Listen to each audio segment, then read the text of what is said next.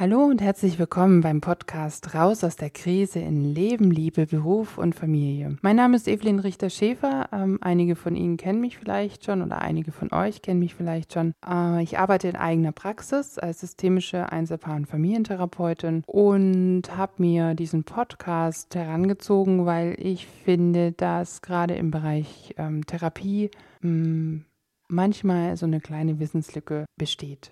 Und ich hatte eigentlich auf meinem Redaktionsplan ein ganz anderes Thema für die letzten Wochen und habe mir darüber so den Kopf zerbrochen, dass mir fast der Spaß dran vergangen wäre, einen Podcast aufzunehmen. Und ich habe jetzt hiermit beschlossen, das zu lassen, die Pläne einfach mal über Bord zu werfen und zu sagen, so, ich spreche jetzt über die Dinge, die mir Spaß machen und auf die ich Lust habe. Und so ein Thema steht heute an.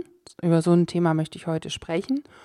Und zwar über die Frage, was ist denn eigentlich Therapie? Was passiert denn da? Und ich widme mich auch der Frage, wie findet man denn eigentlich einen für sich passenden Therapeuten? Insbesondere die erste Frage, was machst du da eigentlich in der Therapie? Die begegnet mir eigentlich weniger in der Arbeit mit äh, Klienten, sondern die begegnet mir vielmehr so in Alltagssituationen, ähm, wenn ich mit jemandem ins Gespräch komme und erzähle, dass ich ähm, als Therapeutin arbeite und äh, dann gibt es meistens so eine kleine Irritation, vielleicht mal so ein Aha.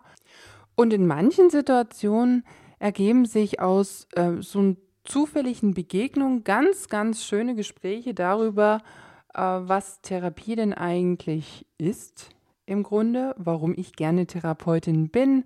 Manchmal teilen mir Menschen auch mit, dass sie selber schon bei einem Therapeuten waren äh, und was sie daran gut fanden oder was sie daran auch nicht so gut fanden.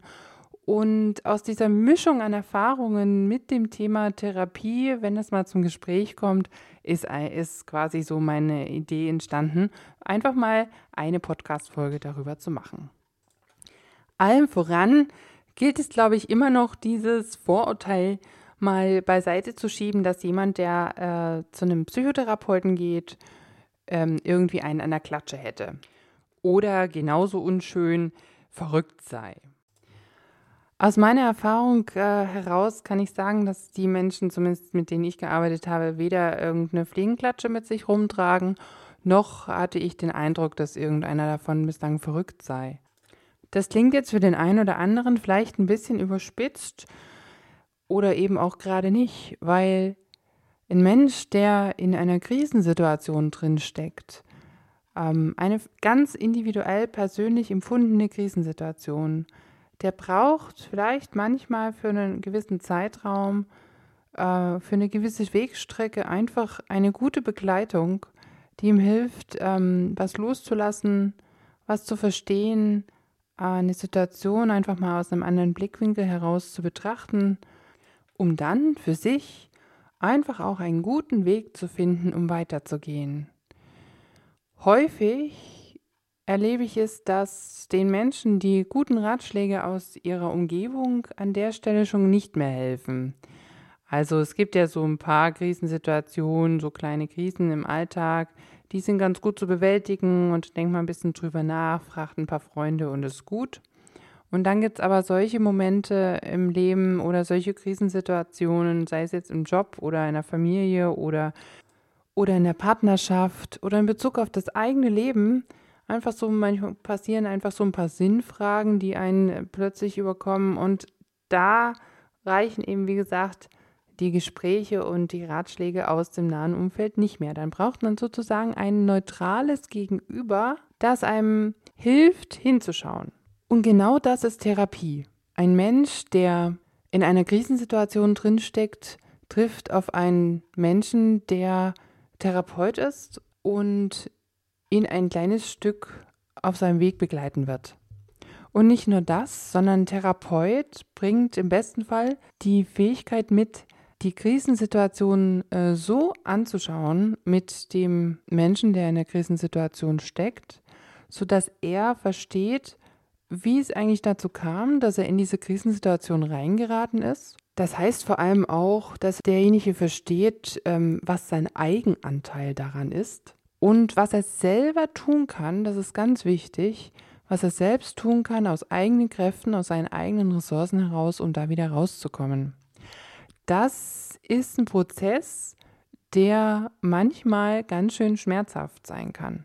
Das heißt, ähm, eine gute Therapie aus meiner Sicht besteht auch darin, die Menschen dahin zu begleiten, wo es weh tut, wo, ähm, wo es nicht einfach ist, wo es nicht einfach ist, loszulassen und wo es vor allem auch gar nicht so einfach ist zu sagen, stimmt, ich habe ja selber auch was dazu beigetragen, dass die Situation so gekommen ist, wie sie gekommen ist.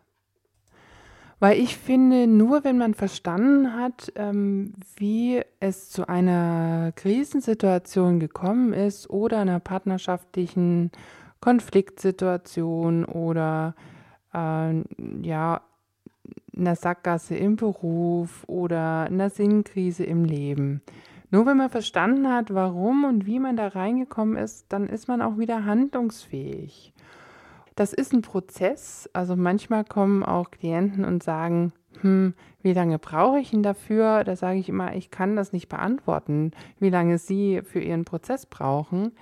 Ähm, ich werde Sie aber versuchen, so gut es geht, äh, aus meinen Kräften heraus zu begleiten. Und zwar auch eben dahin, wo man vielleicht so, wenn man im Licht steht, nicht gerne guckt, nämlich auf die Schattenseiten. Nun denkt ihr oder nun denken Sie sich vielleicht, okay, äh, besteht denn eine Therapie nur aus Schattenseiten? Nee, das ist natürlich nicht so.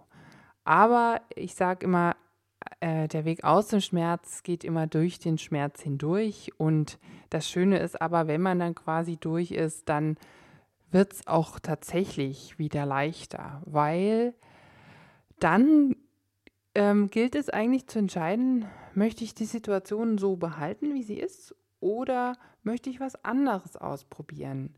Und ähm, ich meine, da braucht man jetzt nicht lange drüber nachdenken. Die meisten entscheiden sich für, ich möchte was anders probieren. Die Schwierigkeit besteht äh, darin, wenn man was Neues ausprobiert, dass man da auch gleich wieder scheitern kann. Also das ist so ein bisschen wie ein kleines Kind, das lern, lernt zu laufen. Das probiert, fällt hin, das probiert, fällt hin. Und manchmal ist das auch im Erwachsenenleben so. Und gerade wenn wir in Krisensituationen stecken, dann haben wir so ein Bild in unserem Kopf und sagen, oh, das muss doch alles gleich klappen. Das ist aber nicht immer gleich umsetzbar. Also weder in der Einzeltherapie noch, und da wird es ja nochmal, also da kommen ja dann mehrere Perspektiven aufeinander, noch in der Paar- oder Familientherapie. Und da hört die Therapie eigentlich auch noch nicht auf, sondern ähm, ein Therapeut kann dann einen Menschen oder ein Paar gut darin begleiten, zu sagen, jetzt probiert's. Und aha, wieso ist das jetzt nicht äh, gut gelaufen aus eurer Sicht? Und was war der, was war dein Anteil und was war dein Anteil daran? Aha, okay, so hat sich das also ergeben. Mhm. Gut, was können wir daraus lernen und äh, wie wird es beim nächsten Mal? Ja. Und äh, was hat sich auch wieder in der Beziehung bewegt und, und was habt ihr miteinander voneinander gelernt? Also das sind so äh, Fragen, mit äh, denen ich jetzt persönlich ganz gerne arbeite, um eben auch diesen Prozess der Veränderung und des neuen Ausprobierens gut zu begleiten. Und das Schöne an meiner Arbeit äh, ist, dass ich das wirklich häufig erleben darf, dass Menschen wirklich durch eine Krisensituation sich durchfühlen und zwischendrin immer mal wieder sozusagen hinfallen und sich eine Schramme holen und trotzdem aufstehen und es nochmal probieren und es nochmal probieren. Äh, insbesondere in der Paartherapie ist es natürlich ganz wunderbar zu beobachten, wenn dann so langsam die Herzen wieder aufgehen oder in der Einzeltherapie man sagt, okay, ich kann dieses alte Muster endlich loswerden und loslassen und gestärkt weitergehen. Und dieses Weitergehen, das ist dann tatsächlich auch ein Weitergehen ohne den Therapeuten, ja. Ähm, denn es soll ja nicht dazu führen, dass ein Mensch sozusagen sein Leben nur noch bewältigen kann mit Hilfe von einem Therapeuten. Das gibt es natürlich auch, aber ich glaube, das sind jetzt nicht äh, die häufigsten Fälle, sondern eine Therapie ist wirklich nur dazu angedacht, um ähm, aus einer schwierigen Lage einen eigenen Weg herauszufinden. Und wenn dieser Weg äh, für diese eine Krisensituation oder diese paar Themen, mit äh, denen man zu einem Therapeuten gegangen ist, dann gefunden ist, dann darf man sich auch ruhigen Gewissens wieder von dem Therapeuten verabschieden und andersrum natürlich genauso. Ähm, manchmal mach, machen Klienten einfach nur eine Pause und sagen, ah, ich muss das mal sacken lassen und kommen dann in der, in der Zeit nochmal wieder. Oder ähm, so eine Therapie ist dann einfach auch vorbei und das ist auch gut so. Und an der Stelle kann man sich dann auch einfach im Guten wieder voneinander verabschieden. Wie findet man denn jetzt eigentlich einen guten Therapeuten? Das ist wirklich manchmal so ein bisschen wie die Suche nach der Nadel im Heuhaufen.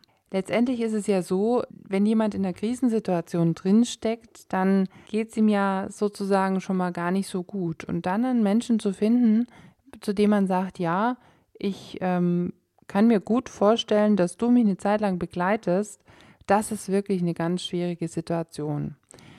Dennoch plädiere ich immer dafür, dass sich die Menschen ganz viel Zeit lassen bei der Suche nach einem guten Therapeuten, weil man ja doch immer überlegen muss, wen lässt man da in sein eigenes Leben Einblick nehmen und fühle ich mich bei der Person wohl oder habe ich das Gefühl, ich komme aus irgendeinem Grund mit der nicht. Und dann gibt es die Möglichkeit, darüber zu reden und das offen anzusprechen. Äh, oder äh, zu sagen, nee, äh, tut mir leid, ich muss einfach für mich nochmal weitersuchen. Ganz wichtig finde ich am Anfang von einem äh, Therapieprozess, dass man wesentlich, also Fragen, die einem wichtig sind, dem Therapeuten auch stellt. Bekommen Sie ein bisschen Gefühl dafür, was diese Person dazu bewogen hat, Therapeut zu sein. Warum arbeitet jemand gerne mit Menschen? Und äh, warum glaubt der oder diejenige, dass er oder sie sie besonders gut bei ihrem Thema begleiten kann? Und wenn Ihnen die Antwort passt, ja, dann schauen Sie, was Ihr Bauch dazu sagt und dann sagen Sie ja oder nein. Aber geben Sie sich gerade am Anfang die Zeit, weil die kann Ihnen dann keiner zurückholen. Ähm, wenn Sie mitten im Therapieprozess stecken und sagen, oh, hätte ich nur am Anfang mal auf mein Bauchgefühl gehört, das ist einfach irgendwie blöd. Und wahrscheinlich kommen Sie mit dem Therapeuten, der Ihnen nicht liegt, längst nicht so weit mit, wie mit einem, wo Sie zwar ein bisschen länger gesucht haben, aber wo Sie dann sagen, oh ja, also bei dem, da gehe ich raus und äh, fühle mich entweder gut oder manchmal auch richtig blöd und äh, hat mir aber trotzdem was gebracht und der bringt mich einfach ein Stück weiter, weil darum Darum geht es ja. Es geht ja darum, dass man ein Stück weiterkommt und eben nicht mehr an der Stelle stehen bleibt, äh, stecken bleibt oder immer wieder in die gleiche Falle rennt, äh, in die man bislang immer gerannt ist. Wie auch sonst im Leben, finde ich, äh, sollte man an der Stelle besonders gut auf seinen Bauch hören und ähm, ja, einfach, einfach gut auf sich hören. Ein ganz wunderbares Schlusswort, finde ich, und ich bin für diesen Beitrag einfach auch äh, jetzt am Ende angelangt und ich hoffe, es hat euch Spaß gemacht zuzuhören und ich freue mich ganz einfach auf den nächsten Beitrag und auch über die ein oder andere Bewertung würde ich mich auch sehr freuen. Bis zum nächsten Mal, alles Gute und tschüss.